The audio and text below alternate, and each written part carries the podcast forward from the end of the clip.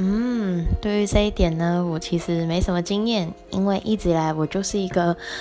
普妹，然后我觉得这种事情怎么样都不可能发生在我身上。但是好死不死呢，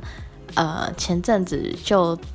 真的遇到了，然后对方是一个我在这里的。跟我生活圈是最重叠的一个人，算是在这里的好朋友之一。所以当初其实我很错愕，甚至我觉得有点生气，然后我就一直躲他，躲到后来的时候，他就决定直接告白。后来我就跟他说：“我不需要你花时间在我身上，我不需要你给我任何的承诺，我不需要你为我做任何的事情，我就是。”不要你为我改变，然后很明显就是我不给追。那